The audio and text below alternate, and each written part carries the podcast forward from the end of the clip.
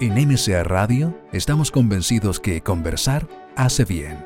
Y si lo hacemos de forma positiva, entonces es mucho mejor. A partir de ahora, Edgardo Fogel te invita a una amena y profunda charla. Esto es Conversando en Positivo, un momento de luz para compartir experiencias de vida por MCA Radio, resonando con el alma. Muy buenas tardes, queridas amigas y amigos de Conversando en Positivo. Les habla Edgardo Fogel. Espero que estén excelentemente bien, felices, contentos, positivos, como tienen que estar. Ya estamos aquí en una nueva edición. Y bueno, agradecer a todos los amigos, amigas que siempre nos escriben y que están escuchándonos. También estamos con el sitio web conversandopositivo.cl. Estamos en Twitter, arroba conversandopose y en Facebook en el Club de los Positivos. Así que muchísimas gracias a todos por estar siempre apoyando, colaborando con nosotros. Para nosotros es muy importante. Bueno, hoy tenemos un invitado internacional que hace varios años estuvo con nosotros, eh, un gran invitado. Lo voy a presentar como él se presenta en uno de sus libros. Él dice lo siguiente, mi nombre es Matías Gustavo Estefano, nací el año en agosto del año 87 en Venado Tuerto, Argentina soy uno de esos tantos niños, ya no es niño, ya más que, más que joven, nuevos que han nacido a partir de este año en adelante para traer y anclar la nueva conciencia, como uno de los tantos trabajadores, organizadores y guías de este comienzo de era, de esta transición que todos estamos viviendo. Como mi labor es guiar a las almas que no están centradas aún en la Tierra, mis guías y yo hemos determinado que cuanto haga sobre la Tierra debe estar relacionado con la educación pero la forma y el contenido de la educación de hoy, arcaica y tan poco integrativa, me llevó a dejar mis estudios de psicopedagogía y comenzar con la educación social, de aquello que la gente más necesita, organizar sus verdades. Bueno, él es Matías. Hola Matías. Hola. Gracias por estar con nosotros de nuevo. Gracias. Tanto tiempo. Por invitarme. Tantos años ya, ¿no? Sí, sí, hace bastante que vine la última vez. ¿Te recuerdas esto que escribiste en tu libro? Sí, sí, claro, sí. Ah, tengo que volver a reescribir tantas cosas. ¿Van cambiando un poco la visión? Eh, no, no, la visión, pero las formas de transmitirlo, ¿no? O sea, esto lo escribí cuando tendría 21 años. Sí, pues. Y mm, ahora con 28 eh, estoy como coordinando, coordinándome a mí mismo, ¿no? Tratar de ordenar más para que la gente entienda un poco mejor lo que hago. Cuéntanos un poco desde, bueno, hace tres años que estuvimos juntos ¿Qué, ha pasado en los tres años? ¿Qué está pasando con Matías? ¿Qué está pasando tu visión de todo lo que estás realizando? Uf, montón. Ha pasado de todo. Eh, eh, esto, ¿Cuándo fue la última vez que vine acá? Que... Sí, el 2012. ¿El 2012? no, antes del 2012. Antes, sí, el 2011. Sí. el 2011. Bueno, eh, desde que terminó el 2011, para mí fue un cambio rotundo en muchas cosas porque dejé de hacer los talleres que, venía haciendo eh, hasta ese año, dejé de dar las charlas que, hacía y empecé a actuar. Digo yo que, fue a través de Harwitum, el viaje que hice en el 2012, a, a lo largo de todo el, de todo el mundo, de, bueno, de 40 países en, los siete continentes. ¿40 países?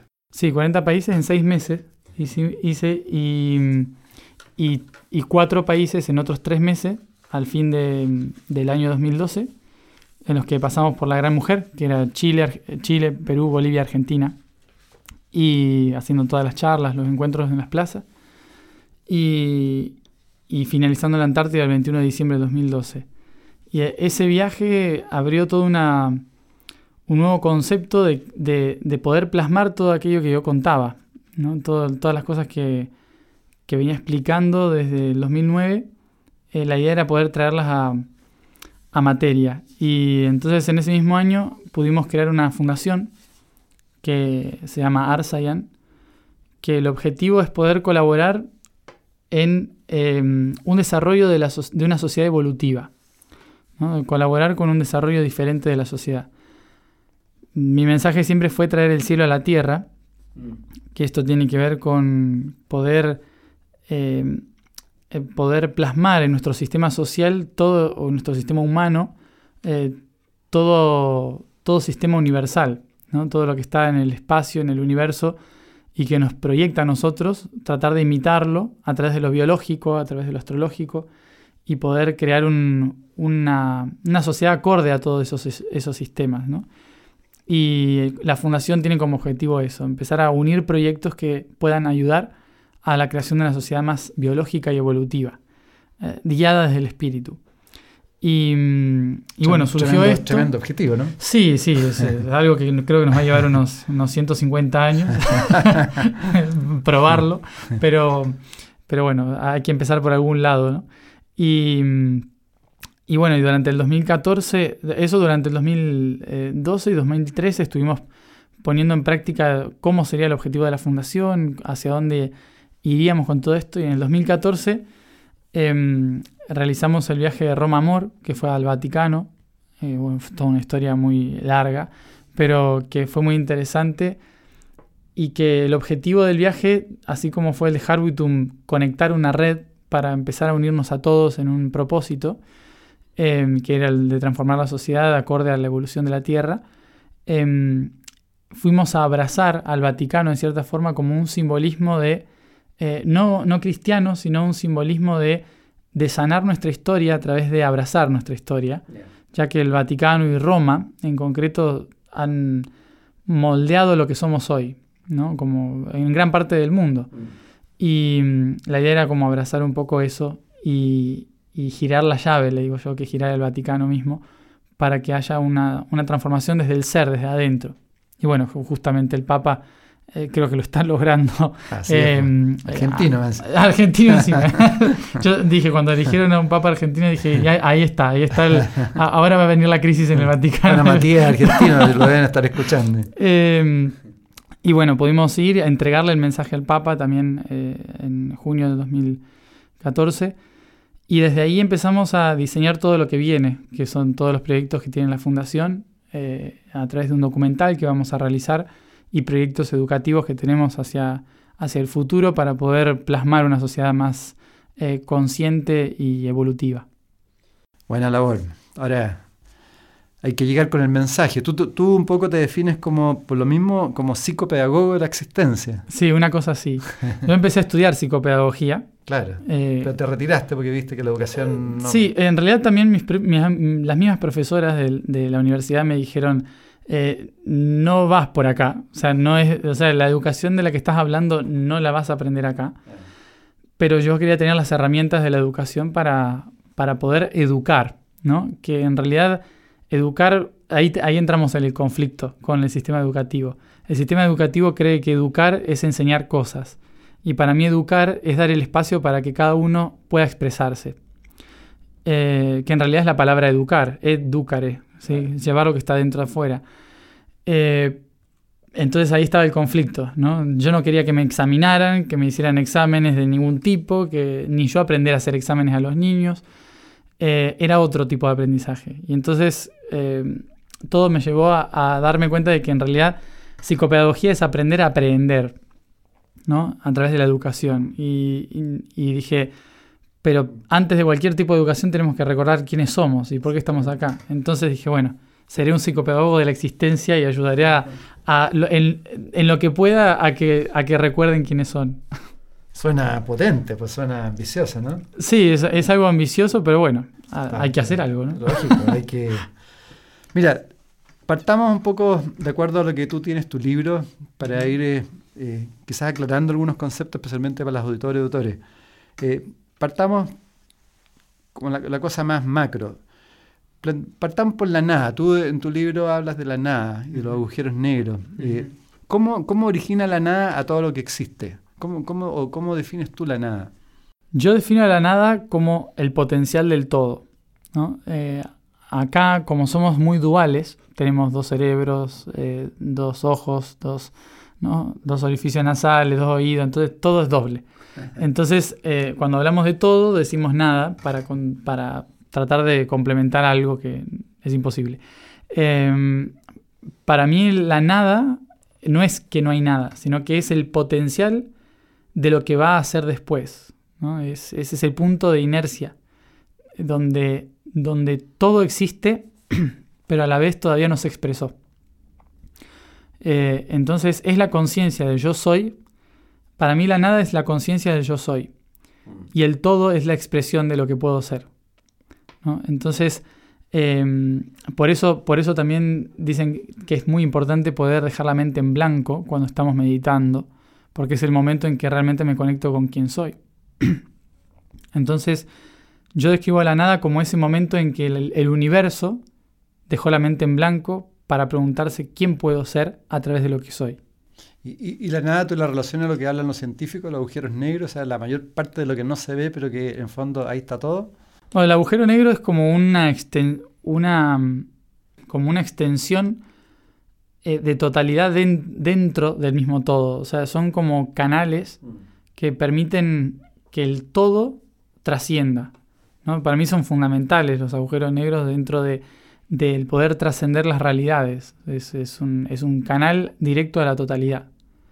Eh, podría identificarse como la nada, por eso la gente lo ve como un agujero negro, ¿no? pero en realidad es como el punto donde todo se integra. Ahora, la ciencia recién está como visualizando eso, ¿no? Sí, la, ciencia, en el universo llaman a la ciencia como el niño que, está descubriendo el mundo. ¿no? Eh, la, ciencia, em, desde el punto de vista universal, eh, es un niño, ¿no? y que que está experimentando, que está tratando de, entender cómo funcionan las cosas.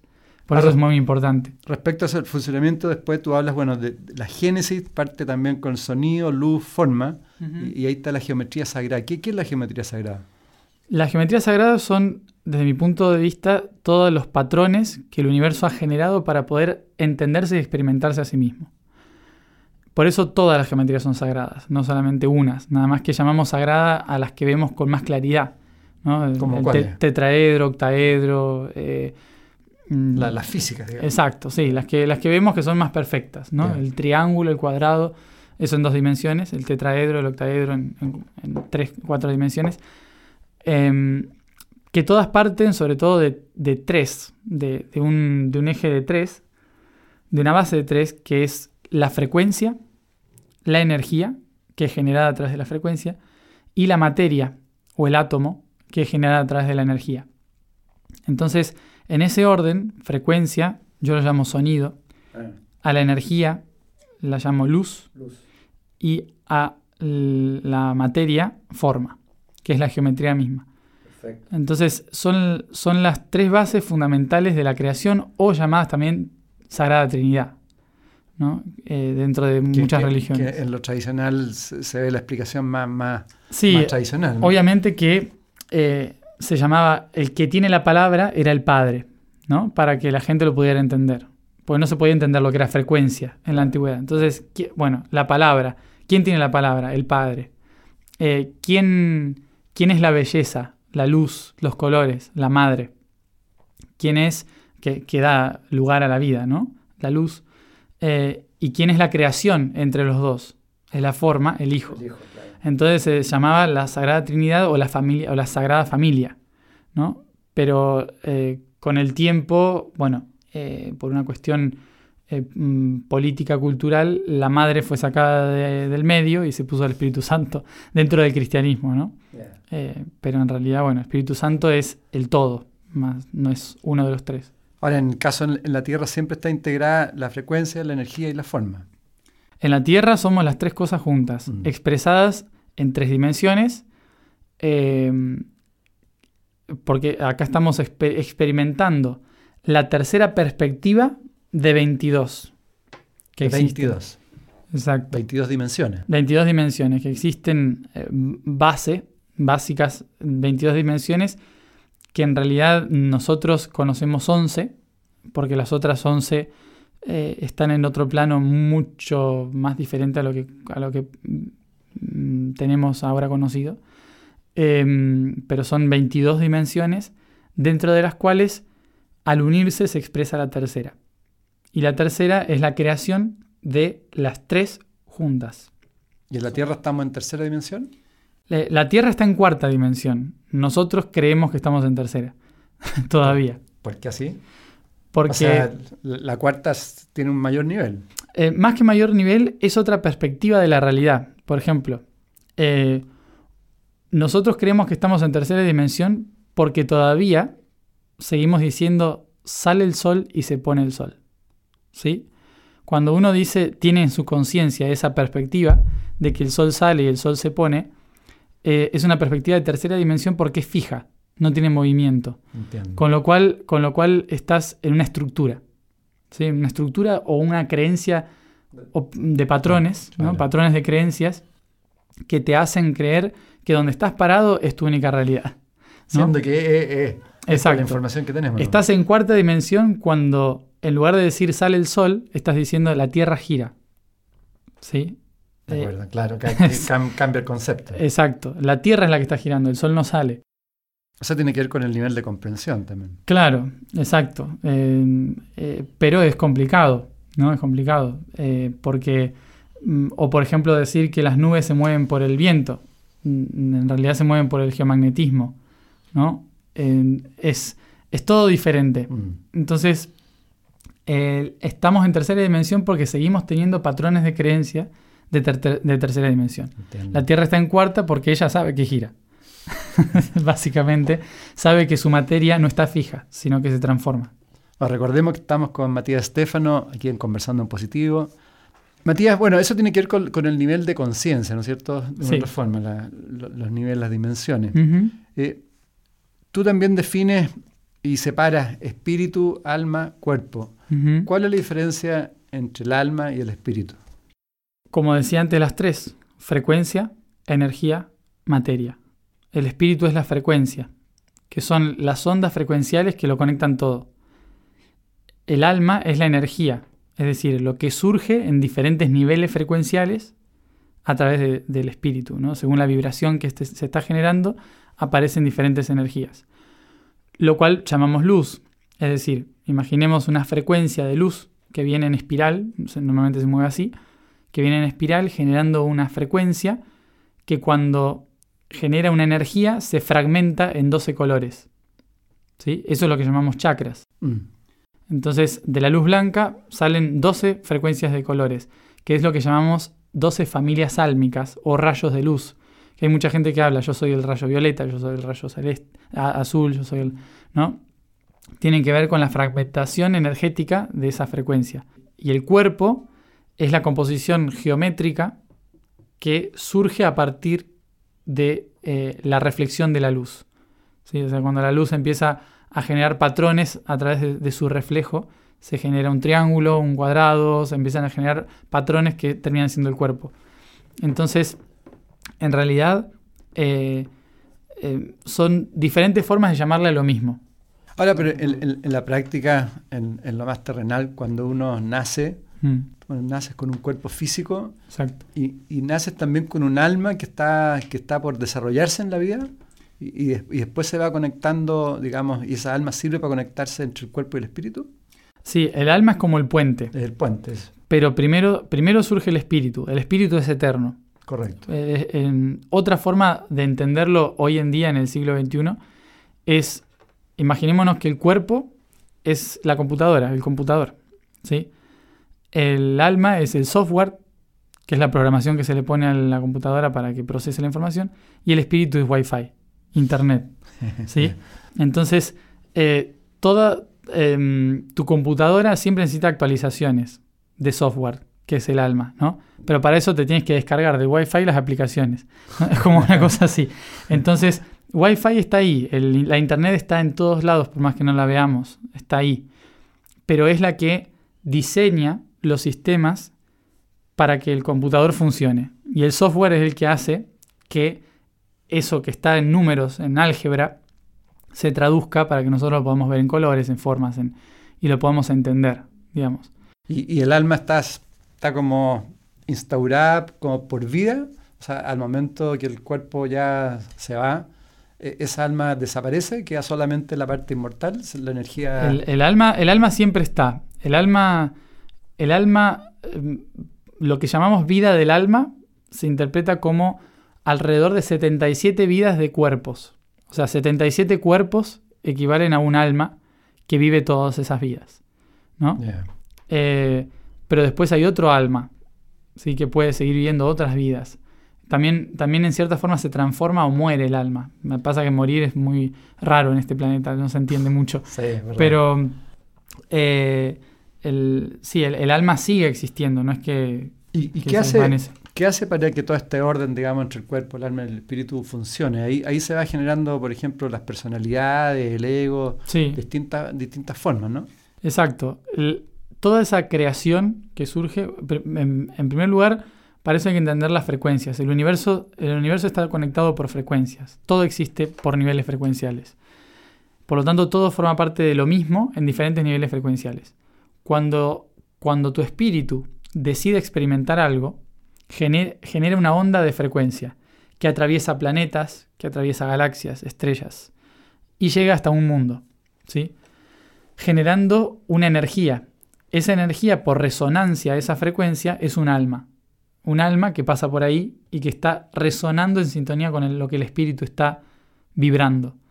Entonces, ese alma se carga de un bagaje de historia, de, de vida, de, de propósitos, de experiencias, de misiones, que son acumuladas debido a todo, el, a, a todo el camino que realizó esa frecuencia. Es decir, en el momento de tu nacimiento, cuando tu alma está entrando en el cuerpo, las frecuencias de ese espíritu que están determinando una misión, un propósito, una, una experiencia, un aprendizaje, atraviesan Júpiter en casa 12, atraviesan... ¿no? Ah, ah, Entonces, en ese momento, cuando llegan todas las frecuencias, en el momento de la concepción y en el momento del nacimiento, que son los dos momentos más importantes, eh, cuando, cuando pasan esas dos cosas, tu cuerpo etérico, álmico, se impregna de las frecuencias de todos esos lugares por donde pasó el espíritu para llegar acá. Entonces a eso le empezamos a llamar personalidad. Y eso de alguna forma es como tu paquete kármico que tú lo llamas. O sea, vi- viene, viene Tu, pa- tu paquete, claro, tu paquete de, de- de información y de aprendizaje. ¿no? O sea, el- el- porque eh, hay, culturalmente la palabra karma y dharma están muy extrañamente vistas. ¿no? O sea, se le llama karma a veces a lo negativo ¿no? y, y dharma a lo positivo. En realidad no es así. Karma significa sí. aquello que hay que aprender y dharma aquello que puedo enseñar de lo que aprendí. Entendido. Entonces, eh, cuando todo el mundo que nace tiene un karma. ¿Por qué? Porque todos tenemos que aprender algo. Pero todos también a través de eso vamos a generar dharma, que es todos vamos a poder ser maestros Correcto. con eso que aprendemos. Ahora estamos con Matías Stefano, aquí en Conversando en Positivo. ¿Cómo eh, hablaste de la astrología recién? De alguna forma, a través de la astrología se van introduciendo los programas de información. Eh, ¿Cómo, en fondo, tampoco entonces no tenemos libre albedrío? O sea, si estamos totalmente programados por todos los programas de información, de hecho tú hablas que también uno puede como adquirir otros programas de información. Exacto, sí. ¿Qué- Ta- ¿Dónde está el, ¿Tenemos cierto libre albedrío o, o estamos Sí. absolutamente conducidos? Tenemos libre albedrío. Tenemos libre albedrío, pero eh, hasta cierto punto. ¿Por qué? Porque nosotros como humanos eh, tenemos una constante necesidad de búsqueda de la libertad. Pero ¿qué es libertad? Libertad significa poder elegir, más que ser libre. Poder tener la capacidad de elección. Lo que estás viviendo hoy es porque lo elegiste. Es decir, para el universo ya, ya, ya eres libre. Eres libre porque tu espíritu y tu alma eligieron experimentar algo. Desde el punto de vista neutral del universo, la personalidad y el cuerpo son trajes que te decides poner para realizar un viaje. La cuestión, la cuestión es la siguiente. Yo, como persona, decido hacer el viaje. Yo como, como espíritu tengo un objetivo. Como alma tengo la voluntad de salir a hacer el viaje. Como cuerpo me abrigo para salir si va a ser frío o me pongo un traje de baño si va a ser calor. ¿No? Entonces, esa es como la, la forma en que podemos ver, eh, el- ver la, la- el libre albedrío. El libre albedrío es antes de nacer. Pero entonces durante la vida, las decisiones que yo estoy tomando en la vida ya estaban definidas de antes. Yo mismo No, las definí de antes. Sí, pero no, pero no hay un solo destino. ¿Por qué? Porque el universo, el universo eh, tiene algo fundamental que es, que es, eh, es la evolución. ¿sí? Y la evolución implica de que tú te adaptes de la mejor manera en el medio que te estás moviendo. ¿sí? ¿Esto qué significa? Que tú elegiste nacer en un lugar donde hace frío, vas a necesitar un abrigo, pero tú puedes elegir vivir debajo de una piedra o una roca o construir una casa. ¿Y eso te puede cambiar el destino? Eso te puede cambiar el destino, porque puedes pasar más frío o menos frío, ¿no? Puedes cambiar tu, destino. Eh, porque tienes libertad de elegir los medios por los cuales vas a, vas a hacer eh, esa experiencia. Lo cual no significa que puedas esquivar la experiencia. La experiencia la vas a pasar. Es como, como, la, como la realizas la experiencia. El tema es cómo yo elijo realizarla. Por eso hay gente que elige el sufrimiento para vivir la vida y hay gente que elige la, alegría. Y hay gente que está frustrada porque hay otros que la pasan bien, ¿no? Y entonces dice, pero ¿por qué, por la pasan bien y otras pasan mal? Eh, básicamente porque uno eligió ese camino. ¿Y cómo elijo ese camino? Eh, lo tengo que prestar atención en cómo pienso las cosas. Si yo me despierto pensando en negativo, claramente mi realidad se va a determinar negativamente, pero va a ser el mismo destino. O sea, yo puedo elegir cómo vivir la geometría. Puedo elegir de qué manera vivir la geometría. Es como entregarte un juguete, ¿no? Y, tú eliges qué juego vas a, vas a jugar con ese juguete. Y, según tu visión, todos los seres humanos, entonces estamos con, tenemos decidido ¿Y, en, qué, en, qué, en qué pie está la, conciencia? Entonces, el desarrollo, ¿para qué sirve desarrollar la conciencia si de alguna otra forma estamos decidiendo en cada día distintos objetivos? La conciencia, desde mi punto de vista, tiene que ver con reconocer quién soy aquí y ahora y cuál es mi propósito a través de mi elección. ¿Y para qué te sirve eso? Te sirve para poder hacer una experiencia mucho más trascendental y colaborar con la evolución del, del universo, básicamente. O sea, te sirve también para encontrar la plenitud, el equilibrio, la maestría. Em, ser, ser, hacerte consciente del proceso no significa salir del proceso, significa eh, que lo voy a vivir con plenitud, significa que voy a vivirlo con la conciencia de que eso va a ayudar a muchos otros a aprender, con la conciencia de que de que mi experiencia está colaborando con otros y, para que puedan trascenderlo más rápido. Y eso, Matías, te da la posibilidad que al volver de nuevo a reencarnar nuevo, vengas con un desarrollo mayor de la conciencia. Ya vengas con la experiencia. Vengas con más, más información. Exacto. A todos nos pasa. O sea, nosotros, mucha de la gente que hoy está colaborando en la conciencia, despertar la conciencia, o estamos haciendo lo que hacemos, hemos tenido que pasar por ser brujas, magos, hemos tenido que pasar por ser sacerdotes, em, por ser varias cosas que nos hayan matado, que nos... Eh, eh, Suicidado. Exacto. hemos tenido que pasar por un montón de experiencias que hoy ya no tenemos por qué volver a pasar, porque tenemos la sabiduría, porque ya lo hemos vivido. ¿no? Entonces, con esta sabiduría podemos colaborar con otros para que no tengan por qué vivir esa experiencia, porque ya la hemos vivido. Entonces, ser consciente significa reconocer quién soy aquí y ahora, ¿no? y saber que lo que yo tengo es algo que puede ayudar a otros. Y ese recuerdo que tú tienes es como más intuitivo, ¿no? Porque lo que tú mismo tú planteas que en caso tuyo, si no me recuerdo mal, que tú recuerdas el 0.02% de, de, tus días, ¿no? Casi nada. Casi nada. casi nada. Es solo un... Es solo... Son señales, son... Sí, es como cualquier persona tratando de recordar su infancia. Porque todo, todo, lo que tú escribes, ¿cómo, ¿cómo te lo has recordado? ¿A través de sueños? Sí, a través de sueños. A través de sueños, pero algunos eran sueños despiertos. Estaba, estaba en clase o, caminando en la calle.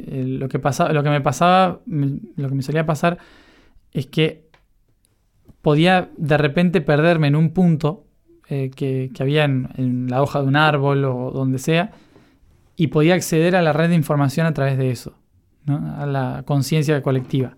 ¿Y acceder cómo? Acceder como, como si fuera un pensamiento, como observando un punto y entrar a la red, a la matriz que le llaman. O sea, entrar a la, a la red general de información donde no está solo los recuerdos propios, sino los recuerdos colectivos. recordemos que estamos Conversando Positivo aquí con Matías Estefano. Matías, mira, te quería preguntar, ¿qué está relacionado con lo que estamos hablando? Se supone que el tema de los índigos y todo tiene que ver también con grupos de almas aprendiendo, ¿no? Eh, ¿Por qué no nos explicas un poco qué, qué significa eso? Y también, bueno, los índigos, explicar qué tiene que ver también con los colores, ¿no? También con, con- la sintonía. Sí, es como, como había dicho antes, nosotros somos eh, grupos de almas viajando en, como en manadas muchas veces, cuando se necesita en ciertos lugares. Hay grupos que, por ejemplo, de los primeras almas que vinieron a la Tierra eran las almas rojas. Sea, tú, hablas de, Sí. de, de razas, ¿no? Sí, más que de raza, razas álmicas podría ser. Ah, correcto. son, son energías más que algo físico. Entiendo. Eh, son, como dije antes, o sea, viene un rayo blanco que se, a través de, de la geometría se dispersa en 12 colores diferentes, que son las 12, las 12 ramas en que, los, en que las almas se expresan en, en, en diferentes frecuencias vibracionales. Todos tenemos los 12 colores dentro de nosotros, pero hay almas que expresan mucho más un color que otro. Entonces, por ejemplo, las almas rojas son las primeras en nacer en un mundo porque son las que se preparan para sobrevivir. Son las que tienen la fuerza, la voluntad. eh, Esos son los indígenas, lo- los más naturales. Sí, eh, antes incluso los cavernícolas, por ejemplo, ¿no? O sea, la- los neandertales eran almas que venían a sobrevivir, que venían a experimentar la fuerza, la, eh, el- el- todo, todo lo que es el, el- el medio hostil, ¿no? Em, son almas así, que sin ellas no podríamos haber llegado a lo que somos hoy, ¿no? Entonces, son, son niveles que eh, Mm. van preparando el camino evolutivo para, para las diferentes etapas de la experimentación. Eh, pero esas almas nacen de esa forma porque el conjunto donde nacen vibra en su sintonía. ¿A qué me refiero con esto? A que en el momento de los dinosaurios, extinción y resurgimiento de la vida, el color rojo es fundamental, porque es la fuerza que te enraiza a la tierra, que te permite salir con fuerza hacia adelante y evolucionar con, todo el poder, ¿no? Pero ahora estamos en otra etapa en que la tierra empezó a vibrar en, en reconocer quién soy, ¿sí? Y qué puedo hacer con lo que soy. Cuando yo puedo observar la realidad desde otro lugar, significa que estoy activando mi color eh, índigo. ¿sí? El color índigo es cuando estoy trascendiendo, unificando y trascendiendo todos los sistemas anteriores para poder llevarlo a un nivel superior de conciencia. Esa es como la misión también, ¿no? Claro. Entonces, en este tiempo, desde el año 85 en adelante, empezó la Tierra a vibrar en índigo, ¿no? Con lo cual no significa que la generación que nació en esa época era índigo, sino que la Tierra empezó a vibrar en índigo y mucha gente de cualquier edad empezó a vibrar en índigo. Gente adulta, anciana, lo que sea, empezaron a de repente a cambiar el concepto de, la- de ver la realidad y a transformarla por completo. Eh, esto no hubiese pasado si no hubiésemos entrado en la frecuencia índigo en las dos guerras mundiales. Las dos guerras mundiales fueron como, como un catalizador para, para que se generase esta frecuencia de conciencia. ¿no? Em, entonces, al terminar la Segunda Guerra Mundial, fue una época de reacomodo para que estas almas pudiéramos nacer. ¿no? Eh, son no significa que todos vengamos del mismo lugar, sino que de diferentes lugares nos preparamos en la frecuencia índigo para estar en sintonía con la Tierra, que es la sintonía del cambio y la transformación. Por eso las primeras almas que nacen, y sobre todo las que nacieron a partir del año 90, entraron a destruir sistemas, digo yo. O sea, entraron sutilmente a romper puertas, a romper ventanas, eh, a, dar vuelta a todo el sistema. ¿Con qué objetivo? Con agilizarnos a nosotros, a los otros, a que sea mucho más fácil transformarlo todo. ¿no? Es como una especie de trabajo en equipo. Ahora, lo que, lo que se ha visto, lo, lo que logro entender, es que mucha parte de, de esta generación índigo quedaron metidos igual en el sistema. sí, Y, y que tu, tu labor un poco es, es en- entregar esa información y, y reordenar, ¿no? sí, lo que pasa es que el sistema tiene mucho miedo y, y a través de la personalidad el miedo confunde mucho. Cuando uno desde niño sabe que viene por algo importante a la Tierra, pero los padres en el colegio te empiezan a decir, Claro. eh, no, te empiezan no, no, a limitar. eh. Eh, te empiezan a limitar, no puedes hacer esto, o tómate una pastilla porque no te estás concentrando en clase. Claro. Eh, te empiezan a poner tonto y te empiezan a asustar. ¿no? Yo mismo lo he experimentado en el colegio. Eh, cuando estaba en España, que nos, nos asustaban con entrar en la universidad, ¿no? Eh, como diciendo, no sé si van a lograrlo, porque es muy difícil. Yo decía, claro, muchos dejaron, el muchos dejaron y no fueron a la universidad por eso, ¿no? Y ahora están trabajando en otras cosas. Pero em, la sociedad tiene mucho miedo al cambio, porque todos los cambios que ha vivido han sido a través de la guerra. Como no quieren volver a vivir guerra, aunque todavía hay, no quieren volver a vivir guerras, ni conflictos, ni nada, entonces dicen, bueno, ya estamos bien, sigamos votando, sigamos haciendo lo que estamos haciendo, eh, que por lo menos así estamos tranquilos, estamos bien. Entonces, claro, cada vez que aparece alguien que quiere cambiar algo, es, es digno de asustar, ¿no? Entonces, es como que la sociedad misma nos, nos preparó para que le tengamos miedo, pero porque en realidad la sociedad tiene miedo, el sistema es el que tiene miedo. Y ahí donde han caído un poco... Y ahí es eh, donde sí, se, no, se, no se ha cumplido el objetivo. Sí, se está cumpliendo igual, se está Bien. cumpliendo. Pasa que eh, podría haberse hecho mucho más rápido, pero de todas formas también hay algo que tener en cuenta y es que las cosas no van al ritmo humano, las cosas van al ritmo tierra. ¿no? Nosotros somos la expresión de la conciencia de la tierra. Yo eh, trato de explicarle a la gente que cada humano es como una neurona, que tiene un- una información específica, pero que esa información no sirve de nada si no se conecta con otras, si no hace sinapsis. Si no se hace sinapsis, no se genera un pensamiento y por lo tanto no se cambia una realidad. Entonces, por eso es importante las redes, estar conectados unos con otros y tener propósitos en, en- en conjunto. Eh, pero ¿qué, qué pasa? Al tener miedo, el pensamiento se asusta y por lo tanto nos separamos. Empezamos a tener miedo de las otras neuronas y cuando tenemos miedo de las otras neuronas empezamos a tener Alzheimer porque nos olvidamos de quiénes somos, la Tierra se olvida de quiénes somos. Y el tiempo para la Tierra es otro. Eh, nosotros queremos que las cosas pasen en tres años, cuando la- para la Tierra un periodo de transición son 200 años. O sea, son tres generaciones a- aproximadamente, Para que haya un producir cambio. claro. Pero claro, si la primera generación no lo hace, la tercera va a tener que seguir haciendo el intento, ¿no? Y, y cuando se habla de, la- de las otros, del arco iris, de, de los otros colores, ¿qué, qué significa eso? Bueno, el, el arco iris es cuando ya pasaste el violeta, ¿no? Estás integrando todos los otros colores. El niño, el niño, la generación, mejor dicho, del arco iris, es la que ya integra todas las otras y por lo tanto puede entender incondicionalmente, amar incondicionalmente todas las experiencias de todos los humanos. ¿Y hay muchos seres humanos arco iris en este momento? Sí, están, está viendo cada vez más, muchísimos, muchísimos más, pero, pero son tan sensibles, tan sensibles a todo lo que sienten todos, que muchos se vuelven autistas Mm. o Déficit atencional. déficit atencional, sí. ¿Y, y qué deberían hacer los padres respecto a, a los jóvenes que, que- que van desarrollando esas conductas?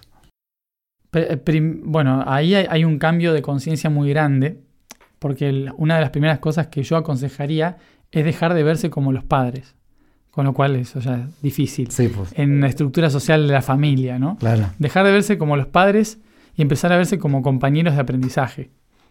¿no? Y eso a veces cuesta porque, claro, eh, eso implica también cambiar nuestra, nuestra creencia de que en realidad son nuestros hijos los que nos eligen. ¿No? O sea, eh, un alma elige nacer en una familia por una cuestión o kármica o de aprendizaje o de lo que sea. Eh, y, y en, esa, en esa experiencia eh, nosotros aceptamos ser los padres de alguien que va a querer aprender con nosotros, con nosotros, no de nosotros. ¿no? Entonces, cambiar ese- eso implica que los padres se, empiecen a sentir más como un compañero de aprendizaje, que tiene experiencia en este planeta, que puede entregar esa experiencia a través del ejemplo, Mm, de pero que también tiene que estar abierto a escuchar la experiencia del otro y a compartirla como un, un igual. ¿no? Entonces, escuchar más atentamente, respetar los tiempos y los espacios, eh, dejar que se exprese.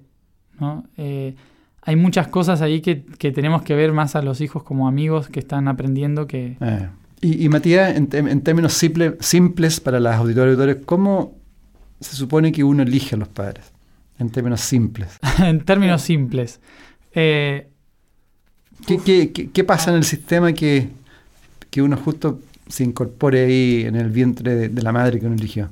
Bueno, tiene que ver con la resonancia siempre. ¿no? Resonancia. O sea, la madre y el padre de, esas de, esa, de, es- de esa persona están vibrando en una sintonía, eh, están vibrando en un aprendizaje, una experiencia que le va a servir al alma para poder aprender de su propia experiencia. A lo mejor están viviendo una situación, ese padre y esa madre están viviendo una situación que ese niño, ese alma, tiene que aprender, ¿no? que, que ese factor le va a servir para poder aprender algo. Entonces, por resonancia, dicen, uy, tengo justo las dos cosas que me sirven a mí para poder aprender lo que quiero hacer en mi vida. Que me van a dar las herramientas en esta vida para poder hacerlo. Pero claro, cuando uno nace, esa herramienta puede ser un martillo, ¿no? Y ese martillo puede clavar un clavo o matar a alguien. Entonces, normalmente lo que, lo que, lo que nos pasa es que no sabemos cómo usar el martillo, ¿no? Esa herramienta que son nuestros padres. Claro. Y, Ese es un trabajo que uno debería hacer. Claro, el, el desapego de las personalidades para ver la herramienta detrás. Mm. ¿no? Eh, entender que, que, en realidad los padres que tenemos y los hijos que tenemos son los que elegimos porque son los que nos ayudan a cumplir nuestra misión. Incluso sea la peor experiencia. ¿no? Porque la peor experiencia puede servirme a mí para después poder ayudar a otros a que no tengan por qué pasarla. Exactamente. ¿no? Ah, eh, ahora es, tremendo, es, increíble cómo se, tiene que hacer una sincronía completa entre los planetas, energía, para uno pum, conectarse con los padres exacto, es, como una holografía ahí. Sí, es todo, lo que pasa es que eh, en el universo todo es muy eh, diferente a como lo vemos acá, ¿no? Para nosotros Júpiter está muy lejos, pero para la quinta dimensión está acá, ¿no? Entonces, todo está unido, todo está junto, todo está totalmente conectado, no hay tiempo ni espacio. Entonces es mucho más fácil ver dónde tengo que ir, qué tengo que hacer, cómo lo voy a hacer, qué fue lo que hice, qué es lo que me sirve, con quién me tengo que nacer. Es mucho más fácil sin tiempo y sin espacio. Claro. estamos con Matías, Matías de Estefano. Matías, entonces en ese aspecto también hay un concepto que aparentemente ya se está comprendiendo más, que es el concepto que somos uno, la unidad versus la separatividad. Sí. Porque profundiza un poco, ¿por qué tenemos que, por qué somos parte del uno? O sea, podemos ser diversos, pero en la unidad, ¿no? Sí, la unidad, de ahí venimos en realidad, ¿no? Venimos, em, si, lo, si lo queremos ver desde los números, venimos del uno, en realidad del cero, que es la potencia. Y la potencia genera el uno, ¿no? Que es la unión de todo, es el todo mismo. Y ese todo necesita experimentarse, porque el todo sabe quién es, yo soy uno. Pero cuando el todo dice quién puedo ser o cómo, eh, en qué me puedo convertir, el todo se tiene que observar a sí mismo y para observarse se tiene que reflejar. Entonces aparece el dos. El dos es la dualidad que me permite a mí verme en el otro, que me permite a mí verme a mí mismo desde otra perspectiva. De acuerdo. ¿No? ¿Y dónde lo experimento? En el 3. Sonido, luz y forma, tercera dimensión. Entonces, la tercera dimensión es la que me permite a mí experimentar la dualidad que me permite observarme en diferentes perspectivas de lo que soy, que es uno. Entonces, eh, la, la, unidad siempre existe. O sea, está en todo. Todo es exactamente lo mismo, es uno, pero se está observando en diferentes perspectivas. Por eso, para poder, para poder em, nosotros como, como humanos, para poder ver las dos perspectivas y verme reflejado, necesito dos ojos. Pero los dos ojos forman una única imagen. ¿no? Entonces, esos dos ojos son solamente exteriores para poder permitirme ver dos, dos perspectivas de una misma realidad. ¿no? Pero en mi interior solo tengo un ojo y en el exterior solo pasa una cosa. ¿no? Entonces, eh, eh, y todo lo que veo en el exterior es exactamente el reflejo de lo que tengo en mi interior. Por eso todo lo que veo afuera es en realidad lo que tengo adentro. Siempre uno se está proyectando ahí. Siempre uno se está proyectando, pero es uno mismo que se está proyectando, siempre, constantemente. El universo lo único que hizo fue, a través de la matemática y la geometría, multiplicar por millones de veces esa, esa potencia, que es 1, 1, 2, 2 y 1, 3, 3 y 2, 5, 5, 8, 13 y así, que es el Fibonacci. Empieza a multiplicarse millones de veces Y así se va construyendo todo. Y así se construye todo, pero todo viene absolutamente de lo mismo eh, y todo forma parte exactamente de lo mismo. Entonces, tomar conciencia, cuando digo quién soy dentro del todo, es tomar conciencia de que yo soy una perspectiva dentro de una misma realidad, pero que sin esta perspectiva la unidad no podría reconocerse.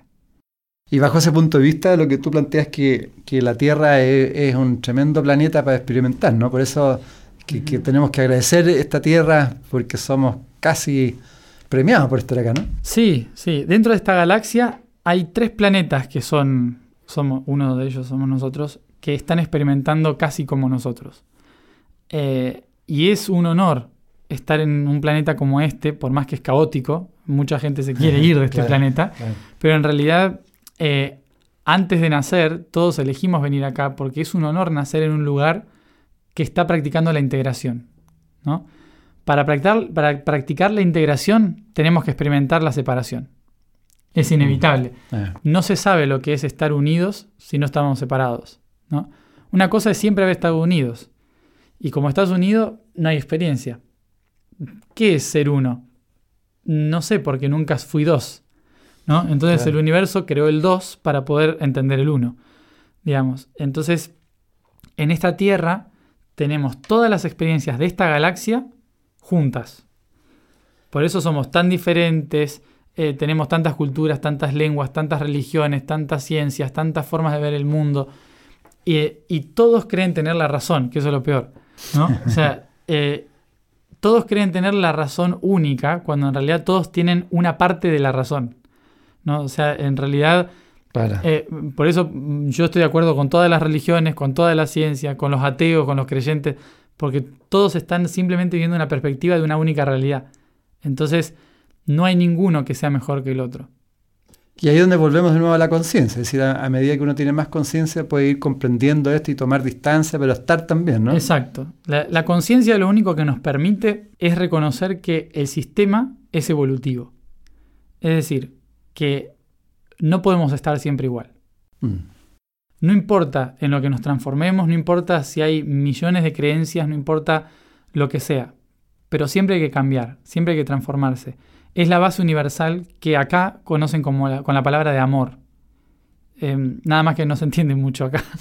Pero eh, amor, amor es, uno de los sinónimos de tiempo. El tiempo es la herramienta universal que permite la transformación constante. La percepción de la transformación en realidad es ser libre en mi propia transformación. Y eso nosotros lo conocemos como amor. ¿Cómo amor? Amor. Sí. Amor es amar a alguien o amarse a uno mismo es permitirse a uno mismo o al otro transformarse libremente. Por lo tanto, es evolución.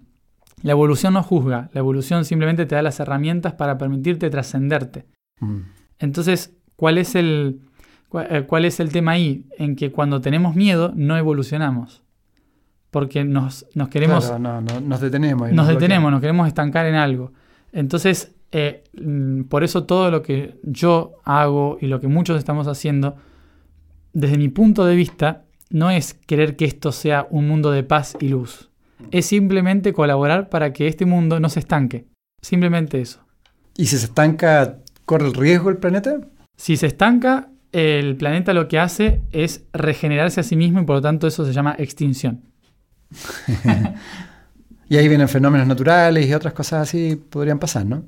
Sí, los fenómenos naturales que estamos viviendo eh, en realidad son simples, simples expresiones de la transformación de la Tierra. Yo, por ejemplo, cuando hay un terremoto, ahora que estamos en Chile, que, es muy normal, eh, cuando hay un terremoto, eh, asusta a la gente, ¿no?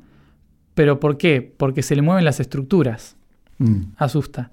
Pero aquel que no tiene miedo a que se cambien las estructuras, baila.